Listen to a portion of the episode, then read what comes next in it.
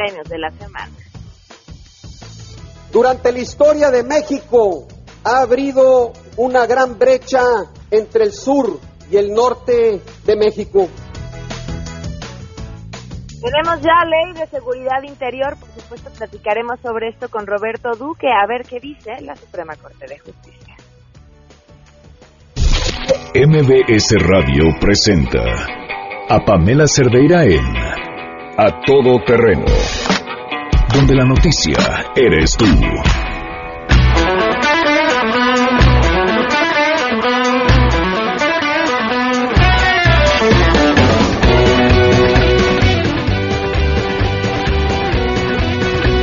Música para sus oídos.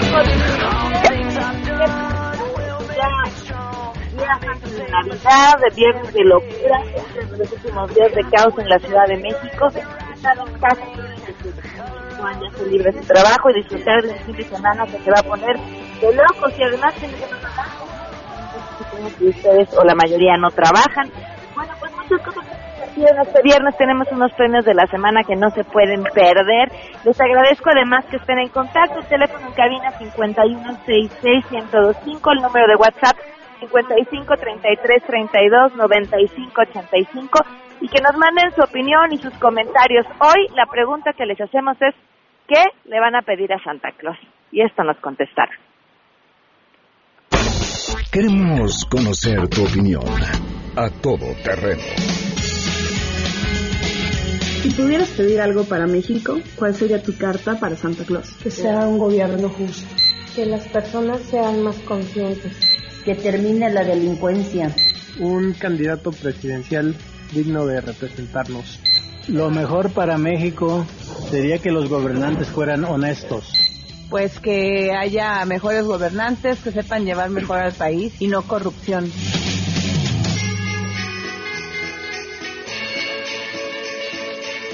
A todo terreno. Pues sí, muchos de los deseos me parece sí Nada más Santa Claus, ¿verdad? Porque algunos de ellos prácticamente se antojan imposibles. Voy a hacer un cambio de, de entrada porque me venían escuchando a través del teléfono. ya llegué a la cabina después de subir 54 escalones. ¿Ya? Juro que ya estoy en la cabina. Bueno, vamos con nuestro conteo.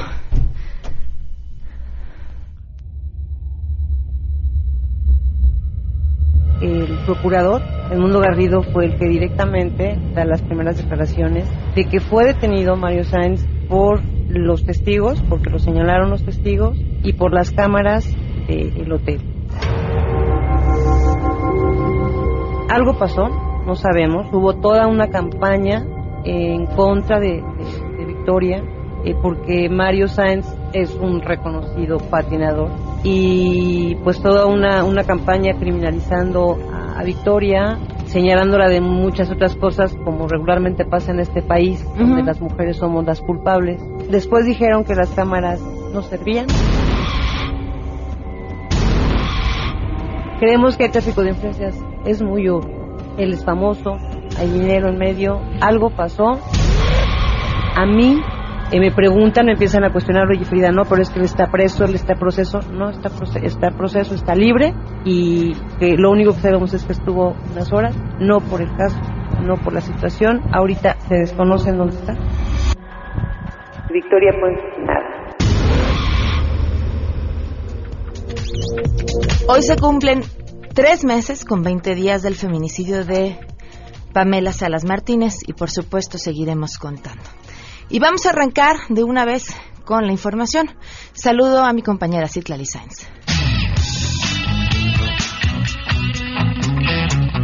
Tomen sus precauciones porque las instituciones bancarias suspenderán sus operaciones al público el día lunes 25 de diciembre por el día de la Navidad. Y es que la Asociación de Bancos de México informó que de acuerdo con las disposiciones de carácter general de la Comisión Nacional Bancaria y de Valores que establecen los días inhábiles en el sector financiero el próximo lunes los bancos que ofrecen sus servicios dentro de almacenes comerciales y supermercados sí abrirán al público. Y bueno esto lo harán a pesar de que es un día festivo Hay que decir que los clientes de la banca tienen a su disposición los 365 días del año los servicios de banca por teléfono, banca por internet, así como una red de más de 50 mil cajeros automáticos. Para MBS Noticias, Citlali Sáenz. En esta temporada decembrina, los centros vacacionales del Instituto Mexicano del Seguro Social están abiertos al público en general y son una alternativa para la diversión y el descanso a costos accesibles. Ubicados a dos horas de la Ciudad de México, en Morelos y Tlaxcala, los centros vacacionales del IMSS ofrecen hospedaje con vigilancia las 24 horas del día. Cabe resaltar que las instalaciones de Huaxtepec han sido reabiertas después de dos meses de obras de reparación. Hay mejoras en sus hoteles y cabañas con aire acondicionado, pantallas e internet. Por otra parte, el centro vacacional La Trinidad, ubicado en Tlaxcala a 135 kilómetros de la Ciudad de México, también tiene capacidad para albergar a 500 huéspedes. Hay balneario y dos albercas al aire libre. También en Tlaxcala, el centro vacacional Malintzin es un complejo inmerso en medio de bosques de coníferas con un museo vivo de flora y fauna a las faldas de la montaña La Malinche. Para más información pueden visitar la página centrosvacacionales.ims.gov.mx. Informó Rocío Méndez.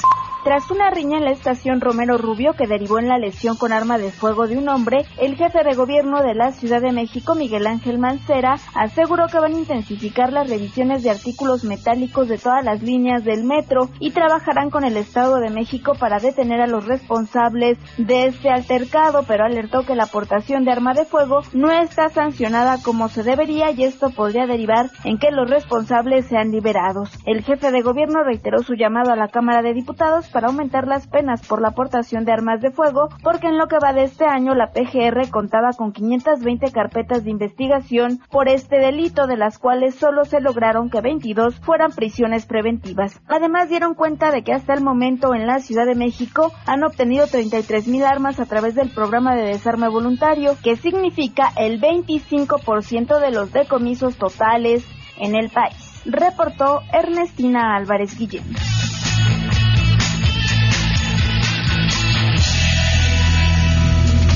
Justo sobre ese tema que hablaba Ernestina, vaya, todos los días hemos dado cuenta de un asalto con arma de, arma de fuego que ha terminado en disparos en diferentes puntos de la Ciudad de México.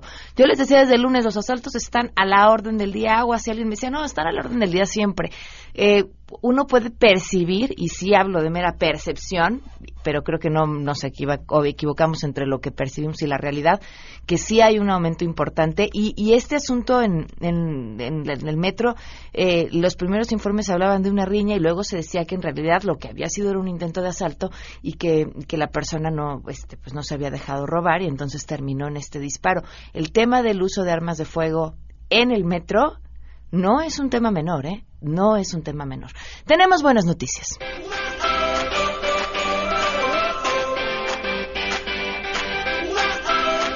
Rocío Méndez, me gusta mucho la buena noticia del día de hoy porque tiene que ver, híjole, con uno de los momentos más difíciles que hemos vivido en los últimos años en el país y la rendición de cuentas. Y sobre todo, Pamela, muy buenas tardes. La estatura moral la solidaridad del pueblo mexicano, que ha depositado toda su confianza en la Cruz Roja Mexicana, Pamela, que ha podido enviar más de 4.507 toneladas de ayuda humanitaria por los sismos de septiembre a Oaxaca, Chiapas, Puebla, Morelos, Guerrero, Estado de México, Tlaxcala e incluso se ha logrado apoyar a la Ciudad de México. En total son 1.126.000 personas que han logrado ser respaldadas por la Cruz Roja Mexicana. Esta ayuda humanitaria se ha repartido en 661 comunidades que resultaron muy afectadas por los sismos. En Chiapas se beneficiaron a 226 personas, en Oaxaca a 235, en Guerrero a 100, en Tlaxcala a 21. Hay que destacar que también la Cruz Roja Mexicana ha seguido enviando el apoyo a las personas que resultaron afectadas para satisfacer las necesidades inmediatas de la población damnificada que continúa en situación de alta vulnerabilidad. Al momento han entregado más de 30.000 catres, 5.000 casas de campaña, 40.000 paquetes de cocina, 6.000 bicicletas y 13.000 parrillas eléctricas. Y por ello la institución reconoce la solidaridad del pueblo mexicano para, para poder entregar estos donativos en especie e incluso económicos. Es el reporte al momento, Pamela. Rocío, antes de, que te despidas, eh, ¿qué le vas a pedir a Santa Claus? Ay, pues yo lo que quisiera, igual que tú, como lo comentabas hace un momento, que tengamos un poco de paz y mayor tranquilidad.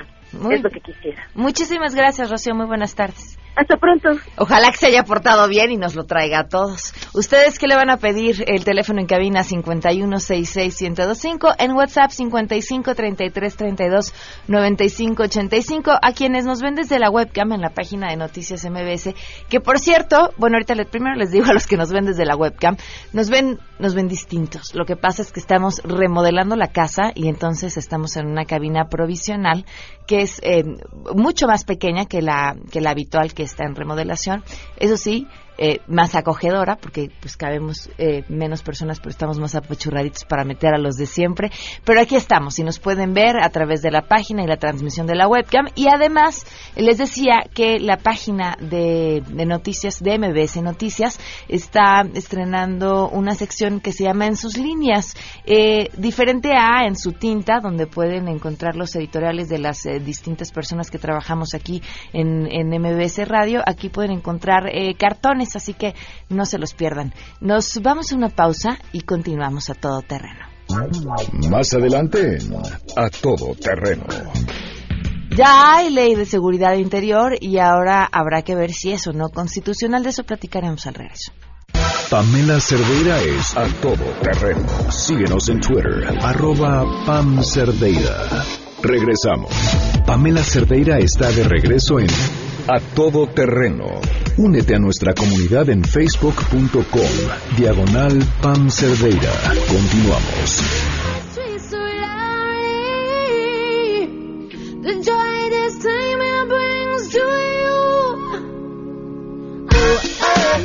The 12 del día con 18 minutos. Continuamos a todo terreno. Muchísimas gracias por los mensajes que me envían a través de WhatsApp en el 55 33 32 95 85. Aquí me dicen, quería ver si podía llevar a mis hijos a gritar. Es viernes para, el, para enero. Para enero, la próxima semana les tenemos preparado una serie de programas con lo mejor de a todo terreno del 2017. Por supuesto, nuestro ya eh, clásico Mea Culpa, donde ofrecemos una disculpa al público por las peores entrevistas y los peores momentos que tuvimos en el año. Es, es un ejercicio de reflexión importante que esperemos nos lleve a que el próximo año tengamos menos y menos y menos y menos. Y si no, bueno, pues al menos la posibilidad de reírnos de aquello que salió mal. Eh, que además este año estas eh, fueron propuestas que nos hicieron ustedes. Em, ¿Qué le piden a Santa Claus? Nos escriben aquí a través de WhatsApp salud y más salud. O sea, salud de la que nos mantiene vivos y salud de la que nos mantiene contentos. Que tengan salud de las dos para todo el 2018 les deseamos de todo corazón. El presidente Enrique Peña Nieto eh, promulgó ya el día de ayer la ley de seguridad interior en medio de la polémica. Sin embargo, no se emitió la declaratoria. Esto quiere decir que no entra en vigor como tal, independientemente de que pues eh, los militares están haciendo trabajos policiales en diferentes estados del país. Esto qué quiere decir que la razón de ser de esta ley en voz de quienes la defendían, que era otorgarles una certeza jurídica a las Fuerzas Armadas, bueno, pues aún esta ley estando promulgada, siguen en, en, este lugar sin certeza jurídica para hacer las labores que están haciendo. Y será ahora la Suprema Corte de Justicia quien tendrá que pronunciarse sobre si la ley de seguridad interior es o no constitucional. Le agradezco a Javier Oliva Posada, profesor e investigador titular de la UNAM, que nos acompaña vía telefónica. ¿Qué tal? Muy buenas tardes y gracias por acompañarnos. Al contrario, gracias a ti, Pamela, por la invitación. Felicidades al equipo en cabina y al auditorio. Muchas gracias. Gracias. Igualmente, ¿qué, qué opinión te merece todo lo que sucedió ayer?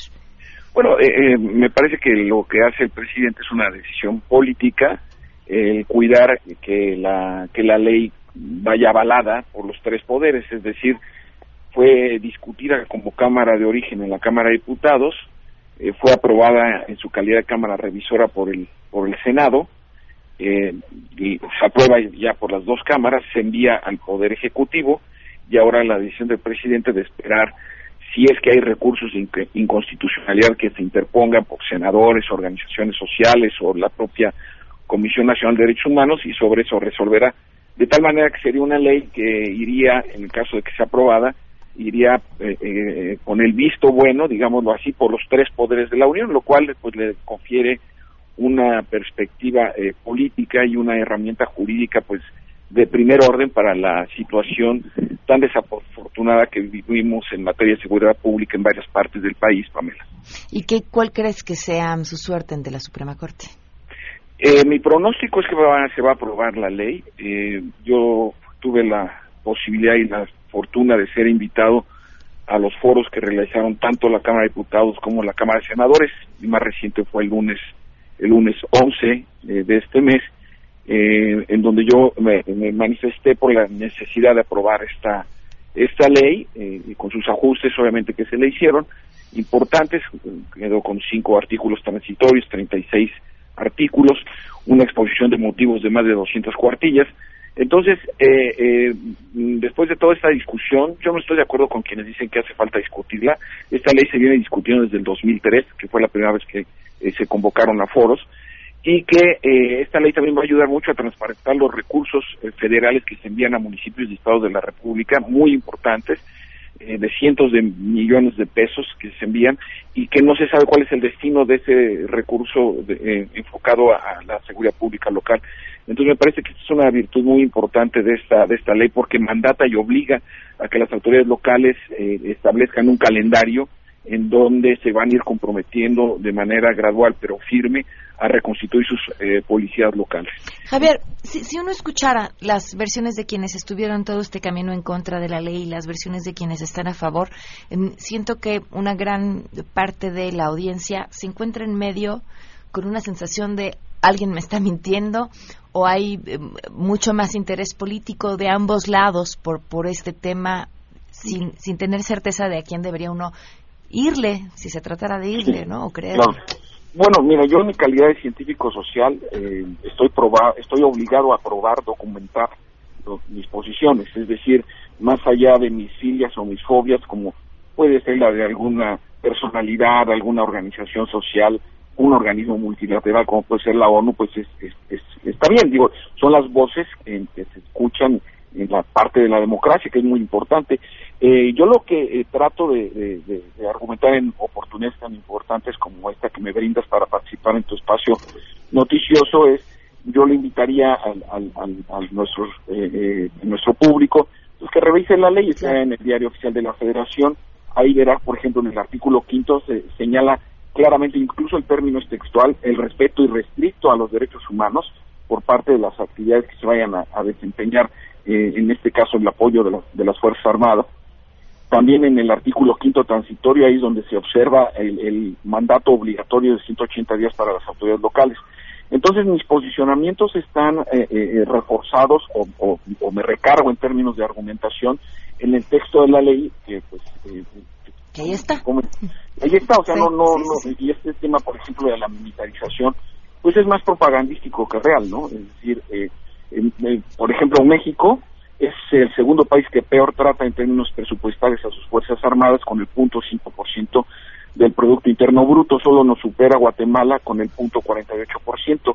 Los estudios internacionales establecen que lo adecuado es invertir el 2% del Producto Interno Bruto, es decir, México invierte, proporcionalmente hablando, cuatro veces menos de lo que se requieren eh, para que las Fuerzas Armadas sean funcionales, ¿no? Entonces, cuando, si estuviera militarizado el país, entonces el presupuesto sería como en China, el Producto Interno Bruto que le destina de porcentaje de sus Fuerzas Armadas es arriba del 9%. ¿no? Entonces, eh, sí me parece que cuando nosotros asumimos posiciones ante una ley como esta, la tenemos que documentar. Las Fuerzas Armadas de México no son las únicas que están en estas labores de disuasión. Eh, está, por ejemplo, el ejército italiano, eh, está eh, apostado en ciertas plazas con la idea de, cohibir o, evitar que los criminales, es decir, están desplegados contra el crimen organizado. Hace 15 días se, se reformó la Constitución francesa para permitir que el ejército esté presente en centros turísticos, instalaciones claves como puede ser el metro en Toulouse o en París. Es decir, si elevamos un poco el nivel de análisis en términos comparativos, veremos que no es un caso único de lo que está ocurriendo en México. Esto no quiere decir que esté bien o esté mal, simplemente no estamos fuera de contexto. eso es muy importante saber. Javier, este, habiendo revisado la ley y demás, a mí hay una sola duda que, que me queda. Si hoy están sin un marco jurídico y esta ley les otorgaría un marco jurídico, ¿en qué va a cambiar la realidad? Em, que, no lo encontré en el texto y me encantaría que me lo explicaras. El día a día hoy de las Fuerzas Armadas. Eh, cambiaría algo muy importante en este mandato obligatorio para que las autoridades locales se hagan responsables de su tarea fundamental, gobiernos estatales y municipales, de la seguridad pública. Y entonces, de forma gradual, las Fuerzas Armadas regresarán, bueno, no regresarán porque no lo han dejado de hacer, eh, eh, de manera, eh, digamos, decidida, dejarán en manos de la autoridad civil la competencia de la seguridad pública. Eso es lo que va a beneficiar la ley, porque en este momento hay más, de por sí tenemos unas Fuerzas Armadas numéricamente pequeñas, no han crecido en los últimos 15 años, no, vaya, no hay más plazas, pues. y sin embargo, el número de servicios a los que iguales están exigidos es, es enorme. Se calcula que hay alrededor de 50 mil eh, militares, me refiero a las tres Fuerzas Armadas en actividades de apoyo a la seguridad pública. Déjame dar un, compartir un dato con ustedes. Eh, en México, país, eh, si sumamos todos los policías en activo de los municipios y de los estados de la República, tenemos alrededor de 450 mil policías y nuestras Fuerzas Armadas están compuestas por alrededor de 270 mil. Es decir, hay casi el doble de policías y con un rendimiento francamente deplorable en sus capacidades policíacas. Entonces, en eso es en lo que va a beneficiar, Paola. Entonces, sí, sí encontramos, perdón, Pamela, eh, es ahí donde nosotros vamos a, encontrar beneficios de la, de la ley eh, a partir de que, de que la Suprema Corte de Justicia eh, se pronuncie sobre la constitucionalidad o no de esta ley de seguridad interior. Javier, te agradezco enormemente que nos hayas acompañado y que nos hayas compartido tu opinión. Muchas gracias a ti por el espacio y felicidades. Gracias igualmente. Y también nos acompaña vía telefónica Roberto Duque, académico de la Facultad de Derecho de la UNAM, constitucionalista. ¿Cómo estás, Roberto? Buenas tardes. Hola, Pamela. Encantado de encontrarme en tu espacio, como siempre. Bueno, ¿y tú qué crees que pase ante la Suprema Corte de Justicia con esta ley? Eh, mi pronóstico es muy distinto al que acabamos de, de escuchar. Yo creo que esta ley es muy claramente inconstitucional. O sea, además de los problemas que trae la ley como fue aprobada ya por ambas cámaras del, del Congreso, que es claramente una regresión autoritaria, además es inconstitucional, contraviene eh, varias disposiciones de la, de la Constitución y también, por cierto, de tratados internacionales y de eh, eh, criterios de, la, de los órganos internacionales de la Corte Interamericana de Derechos Humanos, entre otros, y, eh, y creo que no tiene eh, no debería tener futuro en la Suprema Corte porque con toda probabilidad pues va a llegar a la Suprema Corte vía acción de inconstitucionalidad. Recordemos que en México pues hay un sistema de pesos y contrapesos entre los poderes y eh, uno de los instrumentos principales es la acción de inconstitucionalidad, que es el mecanismo para impugnar ante la Suprema Corte una ley que, eh, que contravenga lo que señala la Constitución. Es decir, el Poder Judicial controla al Poder Legislativo para que no vaya más allá de la Constitución, que es exactamente lo que acaba de hacer, exceder lo previsto en una serie de artículos constitucionales. ¿Cuáles, qué artículos eh, crees que hagan que esta ley eh, sea considerada inconstitucional? Pues mira, en primer lugar el artículo 29 eh, constitucional. ¿Qué es lo que dice este 29? Que em, eh, hay una suspensión de garantías que se aplica ante una perturbación grave de la eh, paz pública o cualquier otro que ponga a la sociedad en, grave peligro. Eh, pero ¿cuál es el problema con este artículo 29? Que como lo tenemos ahora, em, se requiere de la aprobación del Congreso para tomar una medida como esta. En cambio, con la ley de seguridad pública, basta con la decisión del, eh, del presidente de, la República. Es decir, no tenemos los controles em, eh, necesarios. Ese es un primer eh, problema que, que, tenemos. El artículo 73 tampoco otorga al Congreso facultades para, em, para legislar en esta materia de, de seguridad. En fin, em, el artículo 21 de la Constitución también que eh, señala que las labores de seguridad pública deben estar encargadas a organizaciones e instituciones civiles, el 129 constitucional, que es el que señala que en tiempos de paz, o sea, cuando no haya una declaratoria formal de guerra, pues el ejército no puede hacer labores de despliegue en el territorio y eh, o de seguridad pública. Entonces, eh, para mí es muy claramente inconstitucional. El doctor Diego Valadez publicó un artículo que recomiendo mucho a quien nos está escuchando hace un par de días, hace tres días, algo así, en el que eh, se, explica muy claramente por qué excede esta ley eh, a la eh, Constitución. Seguridad en democracia eh, se intitula el artículo y, en fin, eh, creo que desde el punto de vista constitucional es bastante clara la eh, inconstitucionalidad de la ley de seguridad interior. A ver, hay, hay una, una pregunta que tengo aquí, Roberto. Hablabas acerca de este poder absoluto para que sea el presidente quien pueda sacar a las Fuerzas Armadas a la calle. Pero ya ha sido el presidente y los presidentes quienes han puesto a las Fuerzas Armadas a la en la calle como están. Y en ese momento, vaya, no se cuestionó más, ¿no? O sea, fue, fue de, entrada por, órdenes de Felipe Calderón que las Fuerzas Armadas fueron a hacer labores de la policía. Ya, ya sucede, ya sucedió. Exactamente. Y entonces, ¿qué es lo que tenemos que hacer para que esto mm, deje de suceder, para darle una regulación adecuada a un fenómeno que efectivamente hemos estado viendo. Bueno, pues construir una, eh, una legislación, pero en la que siempre estén presentes, Pamela, los controles entre unos poderes y otros.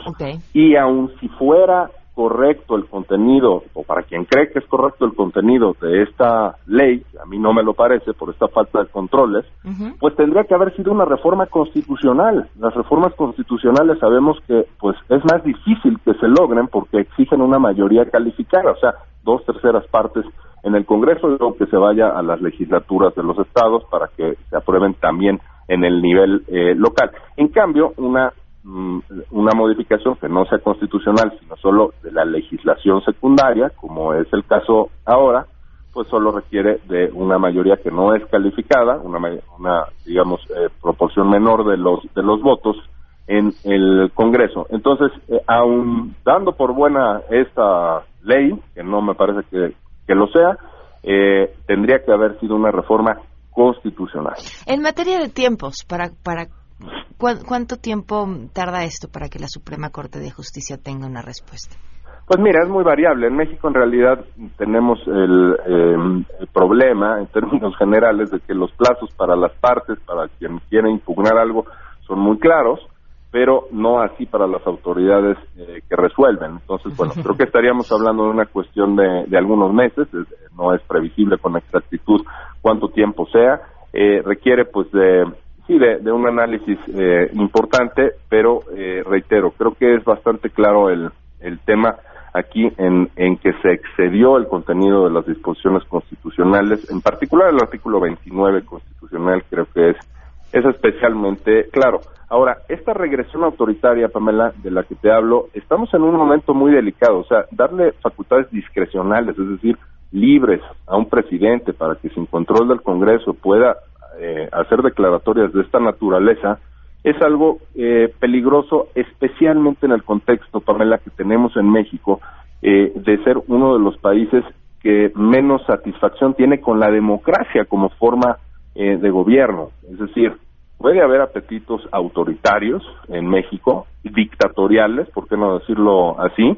y esto se vuelve, esto que acaba de aprobarse en, esta ley, pues se vuelve una herramienta perfecta para quien quiera desarrollar esta clase de autoritarismo. ¿Antes de las elecciones estará esa respuesta por parte de la Suprema Corte de Justicia? Yo esperaría que sí, okay. Eh, pero no, no, no podemos no, no podemos preverlo con precisión. Pues Roberto, te agradezco muchísimo que nos hayas acompañado esta tarde. El agradecido soy yo, Pamela. Hasta pronto. Hasta luego. Bueno, pues por si no estaban confundidos, ahora los dejamos así. Mi consejo, eh, y, coincido con lo que dijo Javier, lean la ley.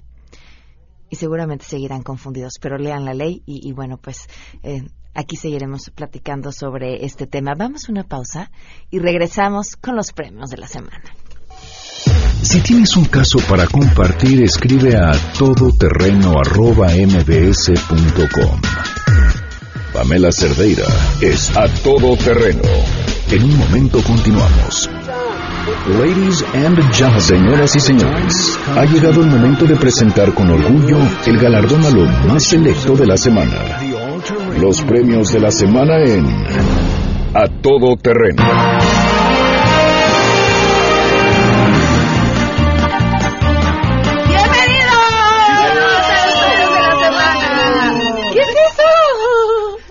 la imitación de los premios. Ya ven.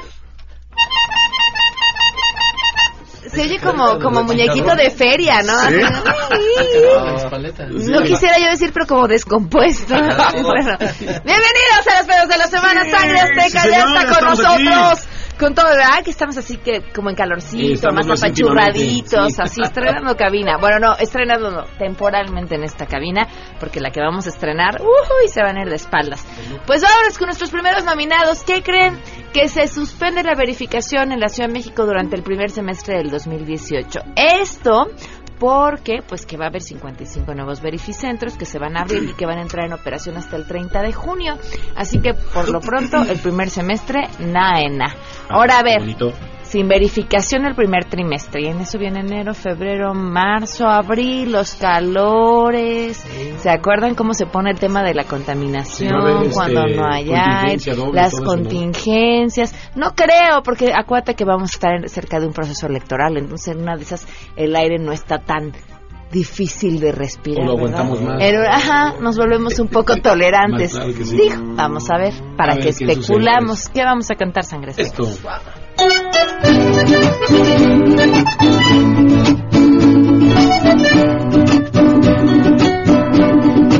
Aún yo no sé por qué. Y ya me temblan los pies.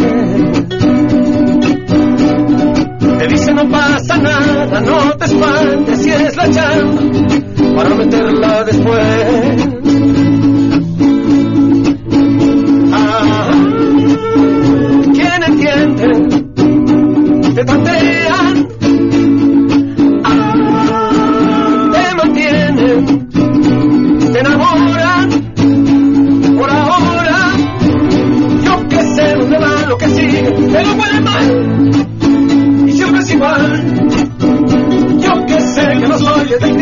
No va a disfrutar la cortina de humo, la cortina de humo.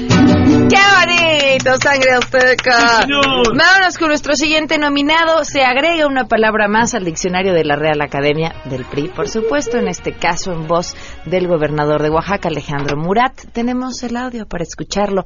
Aprendan. Durante la historia de México ha habido una gran brecha entre el sur y el norte de México. A cantar, sangre azteca.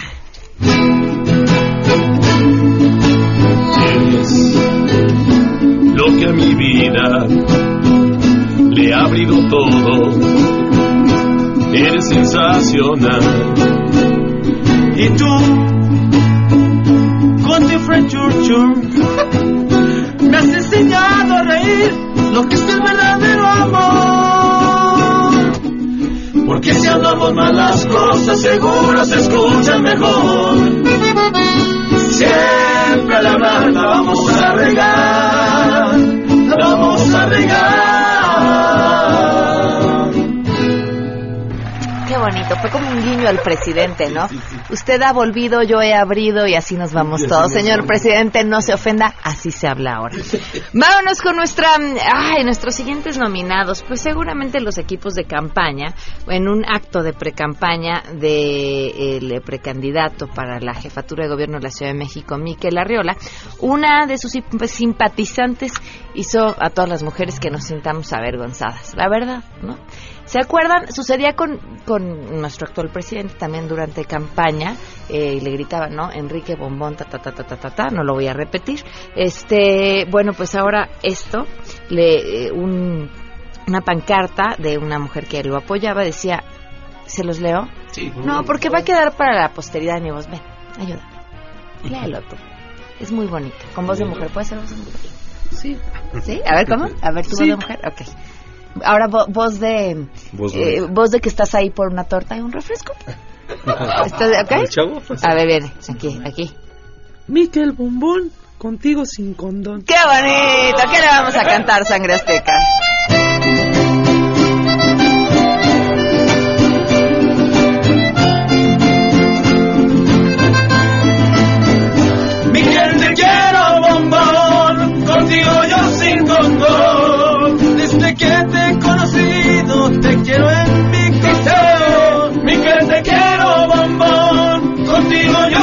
Sin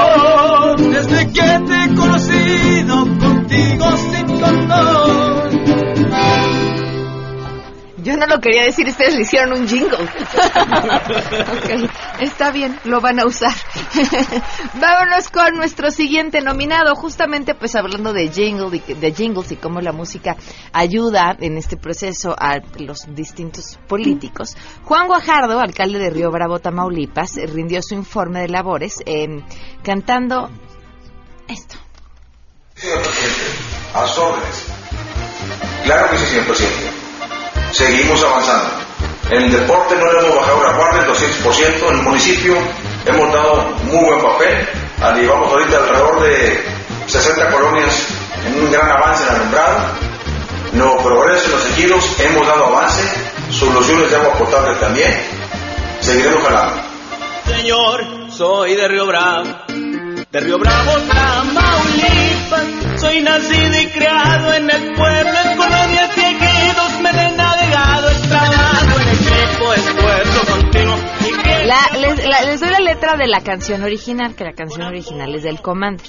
Dice, me gustan las marcas, vestirme la moda, contar buenos carros, y aunque mi dinero sea ranchero, aquí vale lo mismo, no me lo he robado, los cerros forrados de la mota, en greña costales llenando, y así, ¿qué le vamos a cantar, Sangre Azteca?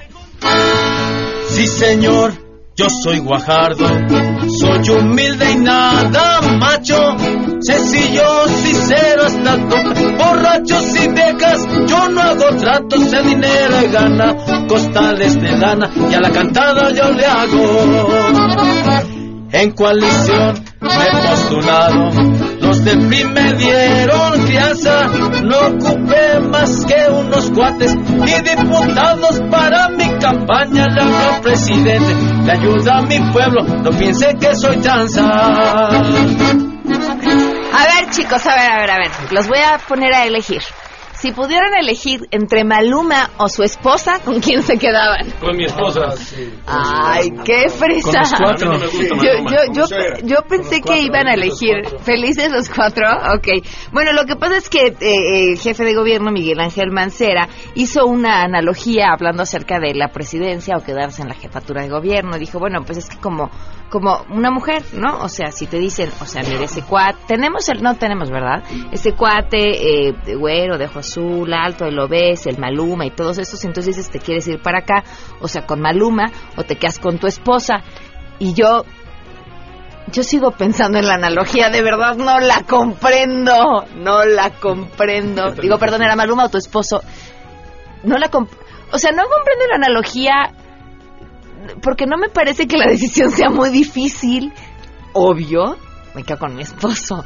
este... ¡Ay, ¿Sí te gusta a ti Maluma, no? Aborrezco sus canciones. Ok. Ahora, de que es guapo, es guapo, es guapo. Ah, este, voy a ser muy corriente. o sea, se tiene lo suyo, pero no tiene lo mío. Vamos a cantarle Sangre Azteca. Señor, ¿elegirá nuevamente la Ciudad de México? Si me dieran a elegir una vez más, la elegiría sin pensar. ¿Y ya lo pensó bien? Es que no hay nada que pensar.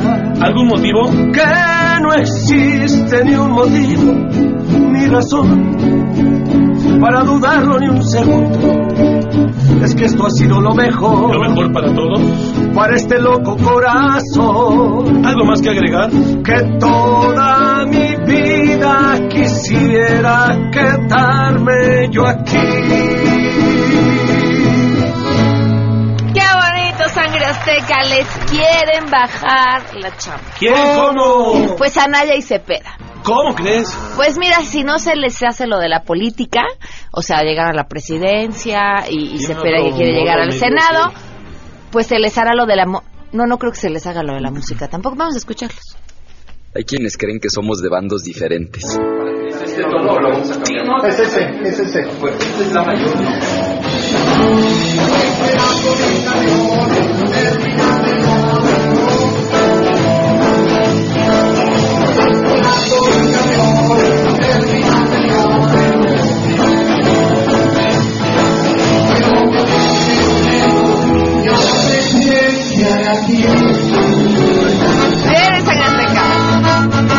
Me estoy haciendo promoción, me la rifo yo cantando rock.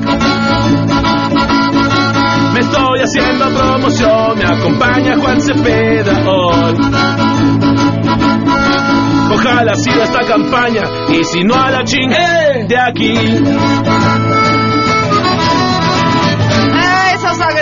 Nuestro siguiente nominado dicen que hizo la de Yáñez, pero en realidad este hizo también la del gobernador de Chiapas, ¿se acuerdan? Manuel Velasco, que también le dio una, una cachetadita a un colaborador. Nada más que este sí estuvo, esta sí estuvo todavía más ruda, sí fue con mucha más fuerte, mucha más fuerza. ¿La de Yáñez? No, yo creo que estuvo entre un Yáñez y un Velasco. Así más o menos a la mitad. Bueno, pues resulta que un grupo de empleados sindicalizados en eh, Tecomán, en Colima, estaban protestando por pagos que no han recibido. Y entonces el alcalde llegó y ¡paz! En eso le, da un cachetadón a uno de ellos, que por supuesto quedó grabado en video para nuestro disfrute y su composición. Ok, y dice así.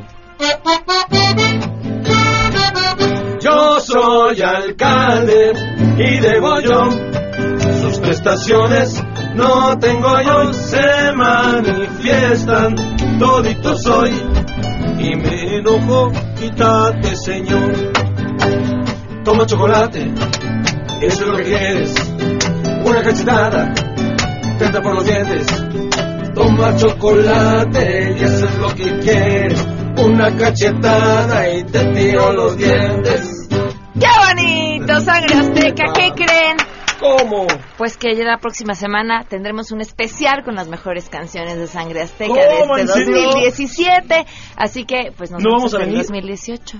Sí van a venir ah. virtualmente. Ah, porque vamos a escuchar las mejores canciones, claro, así disfrutarlo en familia, gozarlo. Muchas gracias por habernos acompañado. Nos escuchamos más lunes en punto de la, no lunes no, el martes en punto de las 12 eh, del día en terreno. En el lunes no viene nadie, hay eh, música todo el día en el 102.5, pero el martes eh, nos escuchamos. Que pasen una feliz Navidad, disfruten muchísimo a su familia y se quedan en mesa para todos. Si quieren que Sangre Azteca les cante, solamente tienen que ser Contrata, contrata, no ya. Contrata, contrata. Ya contrata sangre seca. Ya contrata sangre seca. Ya contrata sangre seca. Ya contrata sangre seca. Contrata, trátalo ya. Contrata, trátalo ya. Contrata, trátalo ya. Gracias a la señora Yáñez que llamó. Perdón, perdón, perdón. Es que dice que ella le pediría a Santa Claus otra hora de programa. ¡Qué bonito! esperemos, señora Yáñez, se haya portado muy bien. Adiós. MBS Radio presentó a Pamela Cerdeira en A Todo Terreno. Te esperamos en la siguiente emisión, A Todo Terreno, donde la noticia eres tú. MBS Radio, en entretenimiento, estamos contigo.